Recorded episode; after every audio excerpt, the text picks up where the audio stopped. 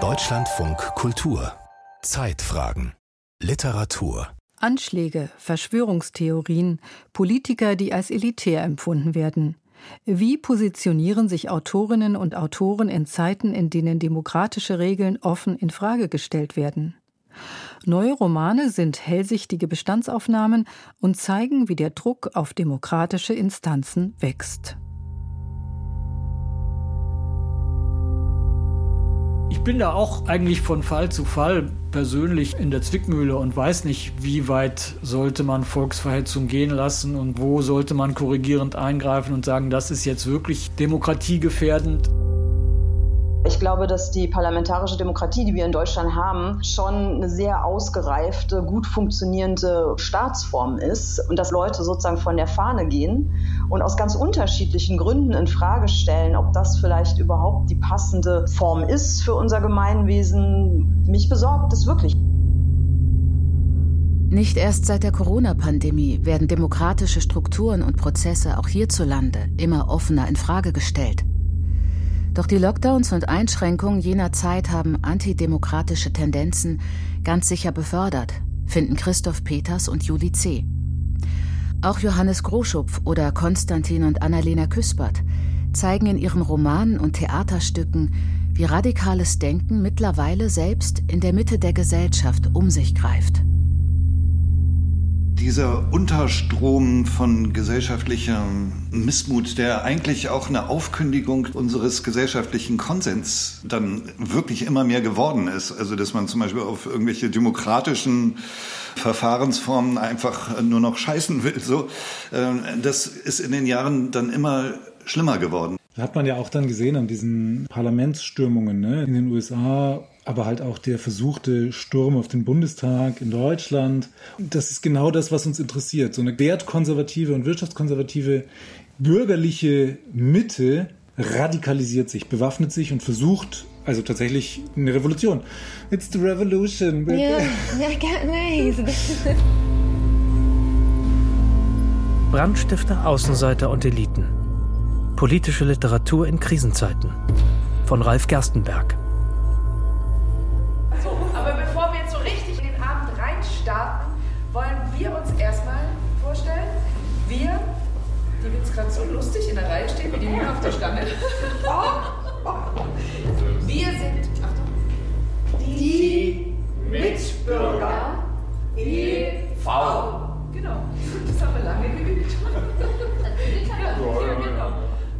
Die Mitbürger heißt das jüngste Theaterstück von Annalena und Konstantin Küspert, das am Hans-Otto-Theater in Potsdam uraufgeführt wurde. Es ist der letzte Teil ihrer Bürgertrilogie, die im Surkamp Verlag auch als Buch erscheint. Darin untersuchen sie, wie verlockend einfache Lösungen sein können. Nach den Stücken Der Reichsbürger und Der Bundesbürger vollziehen sie mit Die Mitbürger eine Entwicklung vom Ich zum Wir nach. Aus dem Querdenkertum ist gewissermaßen eine Bewegung geworden. Corona war da natürlich ein krasser Katalysator diese Spinnereien in Anführungsstrichen in die Mitte der Gesellschaft überschwappen zu lassen. Dass es wirklich ähm, noch interessant wird, wie wir dem als Gesellschaft begegnen können, weil da gibt es, glaube ich, wirklich überhaupt keine einfachen Antworten. Ja, es sind zum einen sind es natürlich irgendwie Spinnereien, zum anderen ist es aber auch ganz konkret auf der faktischen Ebene eine Absage an den Gesellschaftsvertrag.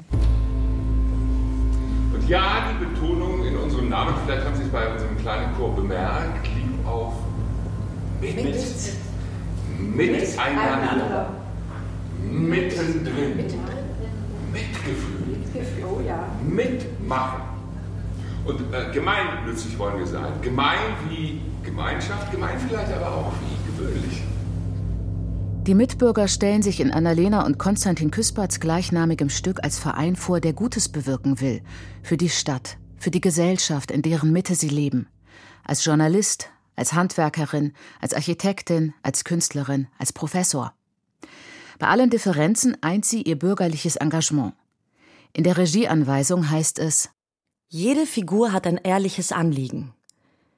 Sie machen sich alle auf ihre Art große Sorgen um die Gesellschaft. Sie sind keine Karikaturen, aber sie beharren stark auf den Narrativen, die sie sich zur Erklärung der Welt und zur Überwindung eines tiefen Gefühls der Verunsicherung gebaut haben. Sie sind mit diesem Abend auf dem Weg, Akteurinnen eines radikalen Konservatismus zu werden. Also das ist uns auch wichtig irgendwie bei den Mitbürgern gewesen, dass die total nett sind. Wir wollen uns auch hier nicht über die Leute lustig machen, um Himmels Willen, Nein. sondern halt im Gegenteil Machen zeigen. wir auch nicht. Genau, im Gegenteil zeigen, wo sind die in uns und wie weit sind die von uns weg und wo ist diese Route in diese Denkfiguren, die dann eben menschenverachtend im Endeffekt sind. Wie jeder gute Schauspieler glaubte er das, was er spielte, so lange, wie die Vorstellung dauerte. Und wusste doch, dass er in Wirklichkeit nichts anderes war als die systemimmanente Simulation einer kritischen Stimme, um die Verhältnisse zu stabilisieren. Kurt Siebenstädter, der Protagonist in Christoph Peters Roman Der Sandkasten, ist Anfang 50, glaubt an nichts, hat keine Meinung und das, wie er meint, aus gutem Grund. Er moderiert das politische Morgenmagazin einer öffentlich-rechtlichen Rundfunkanstalt. Seine Aufgabe sieht er vor allem darin, seine Gesprächspartner mit harten, unbequemen, manchmal auch sehr persönlichen Fragen aus der Reserve zu locken. Es gelang ihm noch immer, sie ungerührt ins Messer laufen zu lassen. Trotzdem waren die hohen Damen und Herren jedweder Parteizugehörigkeit gekränkt, wenn er sie nicht einlud, sich morgens um fünf von ihm bloßstellen, demütigen, zum Hanswurst machen zu lassen. Dann ist er auf einmal mit diesen ganzen neuen kulturellen Sensibilitäten konfrontiert in seiner robusten, rustikalen, offensiven Art hat er quasi das Handwerkszeugs des kritischen Journalisten gesehen, ohne dass es einen offenen Diskurs in einer offenen Gesellschaft nicht geben kann. Und auf einmal steht er da und kriegt auch von Seiten der Politik, die ja im öffentlich-rechtlichen Rundfunk immer im Hintergrund auch mitschwingt, mehr und mehr signalisiert. Also die Art und Weise, wie er da ohne Rücksicht auf Verluste um sich schlägt und Leute beleidigt im Interview, die kann schon über eher kurz als lang dazu führen, dass er diesen Job los ist. Für den Roman Der Sandkasten gibt es ein großes Vorbild. Das Treibhaus von Wolfgang Köppen. Christoph Peters hat den Köppen-Text von 1953 als Folie benutzt, um seinen Roman über die Zustände im politischen Berlin am Ende der Merkel-Ära zu schreiben. Köppen war für mich so zwischen 20 und 30 so eine ganz wichtige, prägende Figur. Dann habe ich ihn aber irgendwie 25 Jahre nicht gelesen und war völlig überrascht, als ich dann das Treibhaus nochmal gelesen habe, das Anfang der 50er Jahre, also gerade mal sieben Jahre nach dem Krieg schon, eine solche Politikverdrossenheit in der Republik angekommen ist, dass ein ganzer Roman davon handelt, dass eigentlich die Demokratie schon kaputt ist, obwohl sie doch gerade erst angefangen hat, wegen dieser ganzen Seilschaften, die unter sich das auskungeln, was eigentlich in einem demokratischen Prozess ganz anders organisiert werden müsste. Wie bei Wolfgang Köppen geht es in Christoph Peters Roman, der mitten in der Corona-Zeit an zwei Tagen im November 2020 spielt, um die Verfilzungen zwischen Wirtschaft, Politik und Journalismus. Auch hier finden entscheidende Gespräche in Hinterzimmern statt, werden Intrigen gesponnen, Bande geknüpft. Und ebenso wie Das Treibhaus kann auch Der Sandkasten als eine Art Schlüsselroman gelesen werden. Auch wenn es im Vorwort heißt, Erscheinungsbild, Eigenschaften und Handlungsweisen der Protagonisten wurden weder lebenden noch verstorbenen Menschen nachgebildet. Sollten sich dennoch Ähnlichkeiten finden, verdanken sie sich dem Zufall oder den unabänderlichen Gesetzmäßigkeiten der menschlichen Natur. So wie zu Zeiten Köppens jeder wusste, wer der Kanzler mit dem Aussehen eines klugen Fuchses war, ahnen heute vermutlich viele, wer Christoph Peters als Vorlage für den SPD-Gesundheitspolitiker Professor Bernburger diente, dessen Haare sich abspreizen wie die Federn eines Habichts. Bei einem zufälligen Treffen in einem Drogeriemarkt versucht Bernburger, den Radiojournalisten Kurt Siebenstädter in Sachen Corona zu instrumentalisieren. Ich weiß, Sie sind ein großer Verfechter journalistischer Unabhängigkeit und lassen sich von niemandem vor den Karren spannen, was ja an sich eine hervorragende Eigenschaft für einen Journalisten ist. Aber in diesem Fall, wo wir am Beginn der zweiten Welle stehen, wäre es wichtig, wenn auch jemand wie Sie uns dabei helfen würde, die Bevölkerung mit etwas gezielterer Auswahl von Fakten und sanftem Druck auf unsere Seite zu ziehen. In dem Dialog mit Professor Bernburger wird halt so ein bisschen gezeigt, wie dann so eine über Bande gespielte Manipulation der Bevölkerung durch die Medien stattfinden kann. Und das, was da zum Teil während der Corona-Pandemie passiert ist und was, wie ich finde, auch jetzt während des Kriegs in der Ukraine passiert, das ist, glaube ich, für einen demokratischen Diskurs in einem demokratischen Land bei allem Verständnis für die gesundheitliche Notlage oder auch die Situation der Ukraine trotz allem nicht hilfreich. Christoph Peters Protagonisten, neben Karl Lauterbach ebenfalls unschwer zu erkennen, Christian Lindner, Wolfgang Kubicki und Jens Spahn, sind hinter den Glasfassaden ihrer Büros gut abgeschirmt vom gemeinen oder immer wütender werdenden Bürger. Der wegen mehrfachen Verstoßes gegen Political Correctness angezählte Radiomoderator Kurt Siebenstädter bekommt von den Freien Demokraten das Angebot, für sie als Pressesprecher zu arbeiten. Soll er seine journalistische Unabhängigkeit aufgeben und fortan für gutes Geld neoliberale Glaubenssätze formulieren? In seinem Roman Der Sandkasten zeigt Christoph Peters, wie sich nicht nur Politiker, sondern auch medial ausgetragene Diskurse immer weiter von großen Teilen der Bevölkerung entfernt haben. Natürlich sind wahnsinnig viele Diskurse, die jetzt sozusagen in künstlerisch-intellektuellen Blasen geführt werden, für die meisten Leute aus normalen Berufen völlig irrelevant. Also meine Cousins sind beide Handwerker, die spielen mit türkischen Jungs Fußball und ob da jetzt Türken und Türkinnen gesagt wird, interessiert da einfach überhaupt gar niemanden.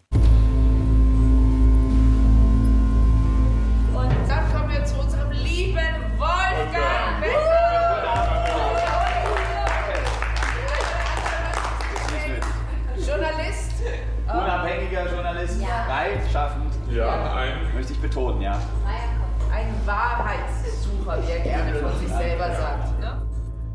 Auch Wolfgang, einer der Mitbürger in Annalena und Konstantin Küsperts gleichnamigem Theaterstück, war als Journalist mal beim öffentlich-rechtlichen Rundfunk beschäftigt. Ein Charakter Ken Jepsen meets Tatortreiniger, heißt es in der Figurenbeschreibung.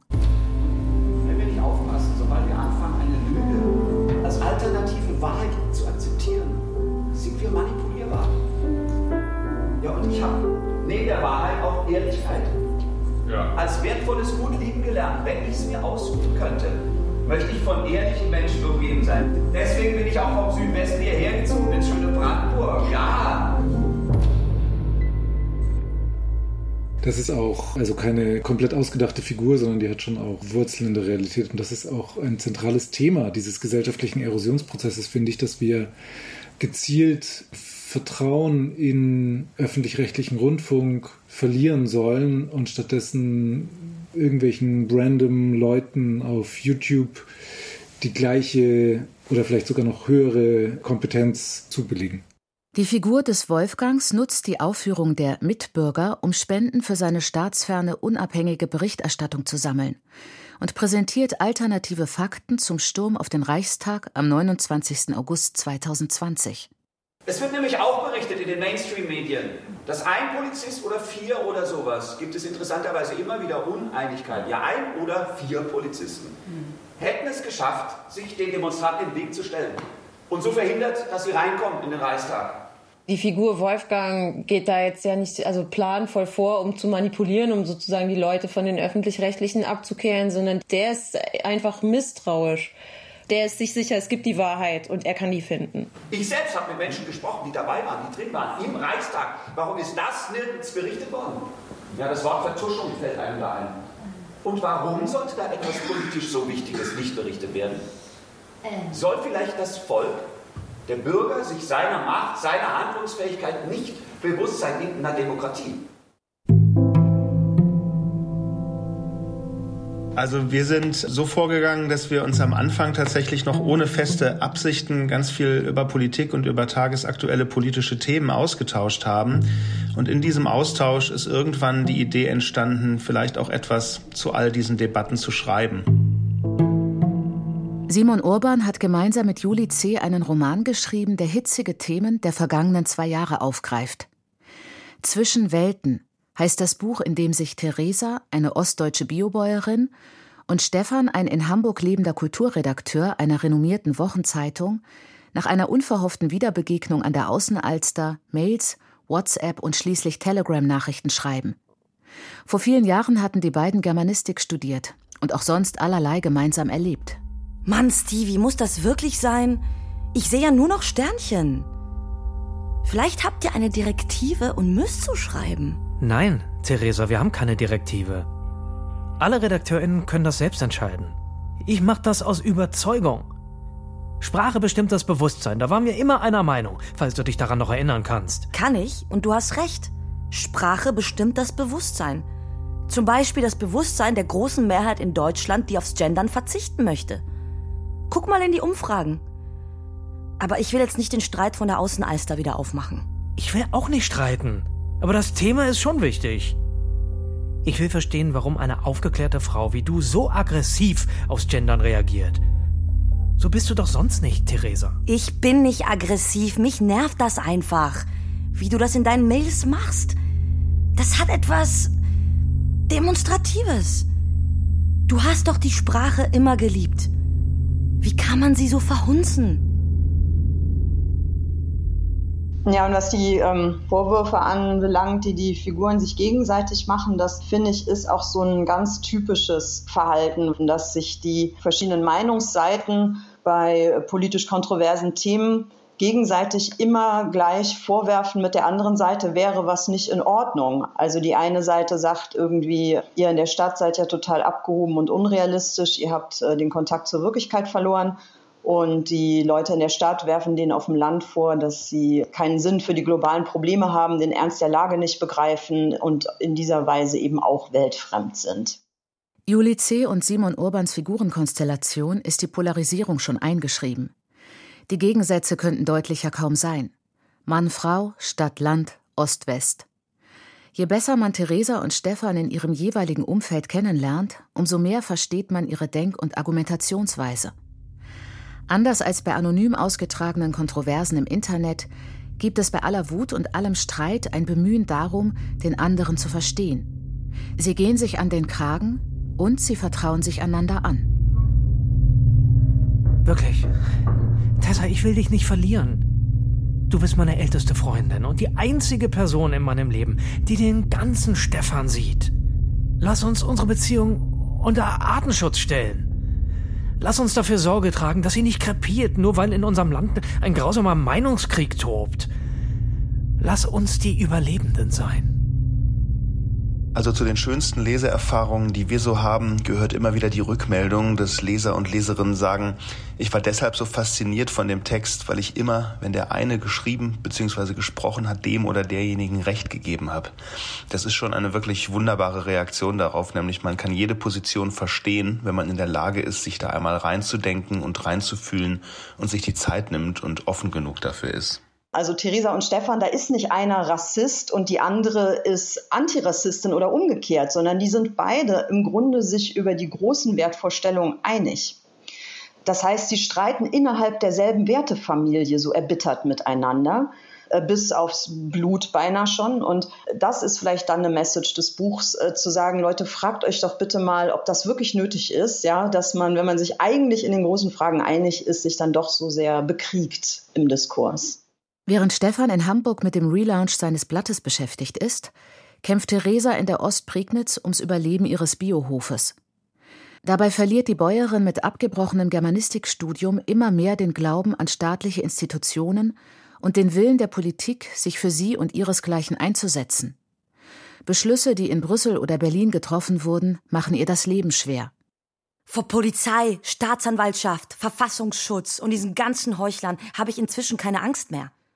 Sie vertreten genau die überdrehte Bürokratie, die mich seit Jahren mit ihren Anordnungen und Richtlinien und Grenzwerten und Genehmigungspflichten und Routinekontrollen und Verboten und Bußgeldandrohungen quält.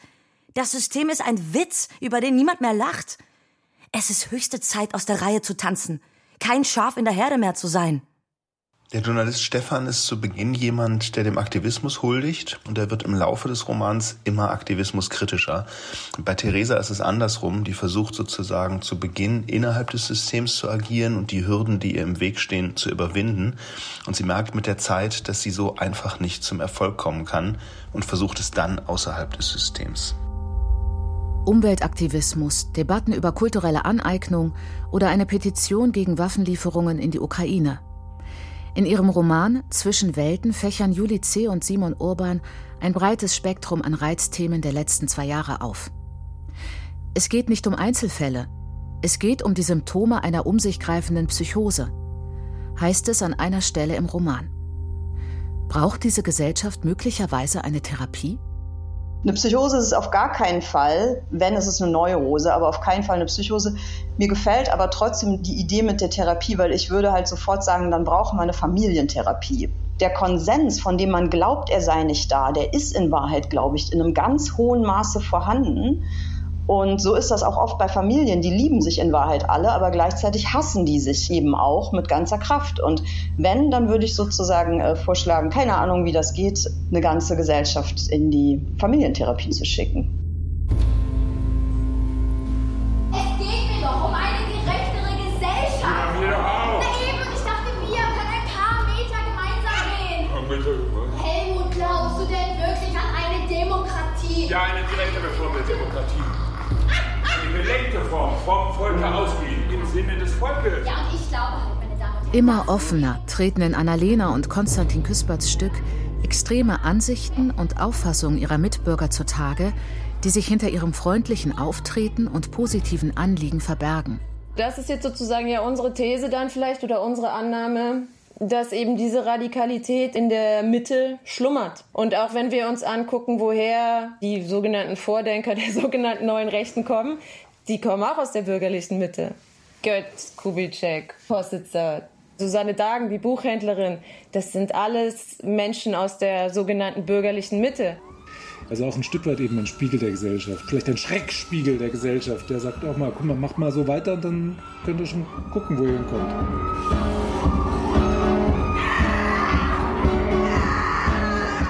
Im Stück endet die scheinbare Harmonie in Eskalation und Gewalt. Die Mitbürger gehen aufeinander los. Ein düsterer Schluss, bei dem nichts mehr übrig ist von den schönen Ideen für eine bessere Gesellschaft. Wenn man halt wie wir dann über Dinge schreibt, die sich im Außen tatsächlich vollziehen, dann sind diese Konflikte, die wir auf die Bühne stellen, eben auch nicht so in Form eines äh, well-made plays so ohne weiteres zu Ende zu führen. Also ich kann das total verstehen, dass es einen Wunsch gibt, dass es irgendwie am Ende des Stücks eine Form von Katharsis gibt, in der irgendjemand sagt, das ist alles nicht wahr, es war ja nur Theater. Aber so ist es halt nicht. Entsetzte Stimmen waren zu hören. Schritte kamen die Liegnitzer Straße herunter. Der Parkplatz war hell erleuchtet vom Feuer, das sich in den Wagen hineinfraß. Die anderen Fahrzeuge standen an den Rand gedrängt wie scheue Tiere, in der Furcht, dass die Flammen auf sie übersprangen. In Berlin brennen Autos. Eine Bürgerwehr formiert sich. Biodeutsche Nachbarn mit einem festen Täterbild im Kopf. Dealer, Zigeuner, Linksextreme, Antideutsche. Jetzt noch Brandstifter, Autohasser. Da hast du als ordentlicher Bürger im Grunde keine Chance mehr. Aber aufgeben kommt nicht in Frage. Wenn es so ein bisschen aggressiver wird, dann stehen tatsächlich die Gegner sehr, sehr schnell fest und das wird auch nicht groß hinterfragt, sondern dann sind es eben die Radfahrer oder die Dealer oder die, was weiß ich. Gerade diese Zuweisung, also finde ich sehr ärgerlich. In Johannes Groschupps Thriller Die Stunde der Hyänen ist von Beginn an klar, dass der Brandstifter nicht unter den üblichen, wie immer schnell definierten Verdächtigen zu finden ist. In dem Roman geht es um sexuellen Missbrauch in einer religiösen Sekte, um Gewalt gegen Frauen und um die Atmosphäre in einer Stadt, in der vieles, auch das friedliche Miteinander, nicht mehr zu funktionieren scheint. Das Vertrauen in Behörden und Institutionen schwindet. Jeder ist sich selbst der Nächste und brave Bürger rüsten auf, ideologisch und materiell. Ich finde auch diese ganzen SUVs, die so rumstehen, die haben so einen militärischen Anstrich so und äh, es ist wie so eine Art Aufrüstung. dass sie also die Mittelschicht darauf reagiert, indem sie mehr und mehr diesen autoritativen Vorgaben und Systemen sich anverwandelt. Und das hasse ich. Also wenn ich irgendwie etwas erreichen möchte mit dem Schreiben, dann wäre das, dass man sozusagen wieder zu einem offeneren gesellschaftlichen Verhältnis kommen könnte. Es hilft nur noch eins. Scharfe Waffen kaufen und diese immer geladen dabei haben. Im Bedarfsfall rücksichtslos davon Gebrauch machen. In Johannes Groschupps Büchern wird das Geschehen in der Hauptstadt nicht nur in den Medien, sondern oft auch von anonymen Stimmen im Internet kommentiert. Die mediale Realität ist längst Bestandteil der allgemeinen Wahrnehmung geworden. Walter Noack, die Hauptfigur in seinem Thriller Berlin Prepper, bekommt als Online-Redakteur die Hasskommentare der Leserschaft direkt auf seinen virtuellen Schreibtisch. Berlin Prepper war wirklich auch eine persönliche Erfahrung, die ich gemacht habe, als ich bei zwei Zeitungen diese Kommentare bearbeitet habe als Online-Moderator. Da war ich wirklich frappiert, mit welcher Vehemenz und welchem Hass, die dann auf Merkel losgegangen sind, auf Greta Thunberg, auf Schwule, auf die Griechen-Schuldenkrise. Und das ist in den Jahren dann immer schlimmer geworden so und auch immer unerträglicher in meiner Arbeit. Einer nannte sich Rambo und schrieb täglich 60, 80 Postings zu den unterschiedlichsten Themen. Die Kommentarforen waren sein Unterholz, in dem er seinen langwierigen, unerbittlichen Kampf gegen das verlogene System führte. Der Klapprechner seine Waffe. Er feuerte Posting auf Posting in unsere Leserforen. Also ich wollte dann die Kommentarschreiber in ihrer Wut auch sozusagen als Menschen kennenlernen, auch wissen, was machen die eigentlich da den ganzen Tag? Sie sitzen dann vor dem Laptop und hacken da ihren Hass in die Tasten, aber sie haben ja auch ein Leben, die machen sich auch einen Kaffee und haben Familie oder auch nicht. Und das sozusagen Schreiben zu erkunden und zu entwerfen, war dann so mein Feld. Berlin Prepper ist die Geschichte einer Radikalisierung. Verunsichert und infiltriert von Tausenden von Hassbotschaften aus dem Netz, beginnt Walter Noack vorzusorgen für den Ernstfall. Er besitzt eine Gasmaske, hortet Lebensmittel und gerät in die Szene der Prepper und militanten Reichsbürger. Einer von ihnen hortet bereits Waffen für einen geplanten Umsturz. Ich sag dir was. Die Jungs da oben in Mecklenburg, die sind schon weiter. Die sind untereinander vernetzt, bis in Polizei, Bundeswehr, Verfassungsschutz hinein. Da sitzen ja auch noch vernünftige Leute. Bei der Truppe sind die Listen mit den betreffenden Personen und Adressen schon in Umlauf. Wenn die Stunde X kommt, dann wissen die Jungs, was zu tun ist. Die labern nicht, die handeln. Rasch und effizient. Das war damals wirklich auch ein Fantasieentwurf und wenig später stellte sich dann heraus, diese Gruppen gibt es schon längst, ja, und die sind schon längst unterwegs, vor allem in ostdeutschen Gebieten, aber auch in Baden-Württemberg und so. Und das hat mich dann umso mehr erschreckt. Also mein satirischer Versuch wurde da einfach auch krass überholt von der Realität.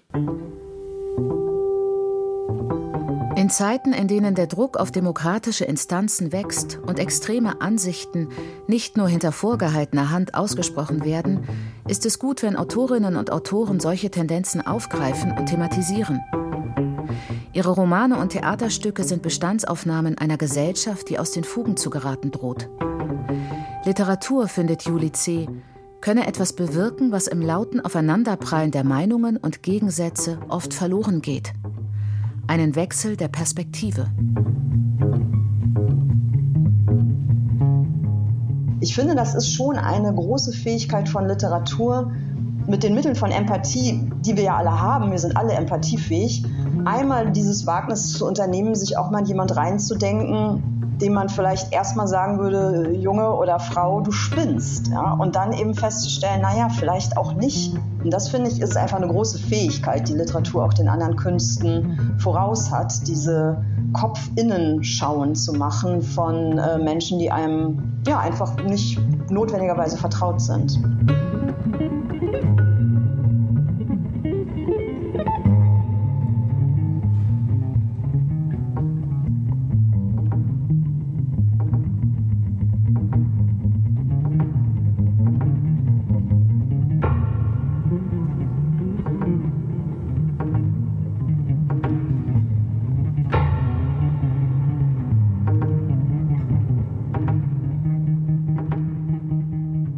Brandstifter, Außenseiter und Eliten. Politische Literatur in Krisenzeiten von Ralf Gerstenberg.